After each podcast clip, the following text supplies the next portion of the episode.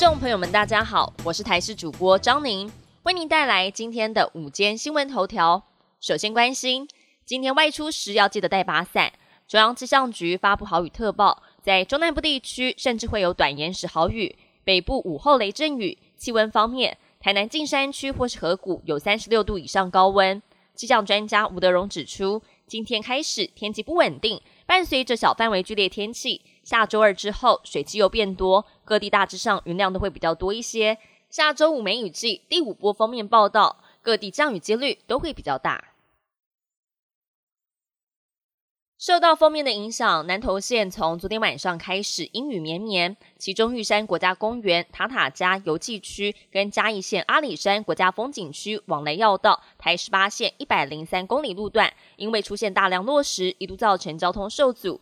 经过公路总局新义公路段派人将落实清除之后，在今天上午九点多才恢复通车。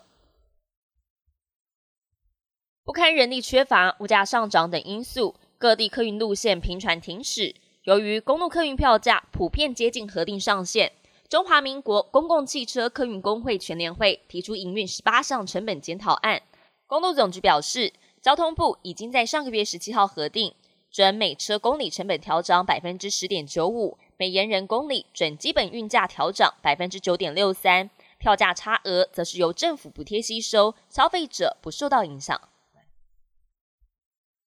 国际焦点：印度周五晚上发生了重大的交通意外。当地时间晚间七点左右，一列载客列车突然出轨，有部分车厢跌落相邻的铁轨，随后遭对向列车猛力撞上。现场还有另外一列载货列车也涉入事故，酿成了本世纪印度最严重的火车意外。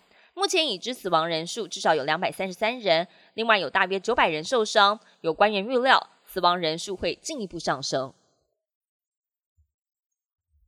受到马娃台风还有梅雨封面共同影响，二号到三号，西日本还有东日本陆续出现线状雨带，接连下起暴雨。日本气象厅对关东发布了特别警报，包含关东及关西都出现水灾以及土石崩落等灾情。除了传出民众死伤，当地交通也出现大规模中断，包含连接东京跟大阪的东海道新干线，以及往返关西机场的 JR 和南海电铁，昨天都陆续暂停营运。通往奈良和歌山的 JR 线也全数中断。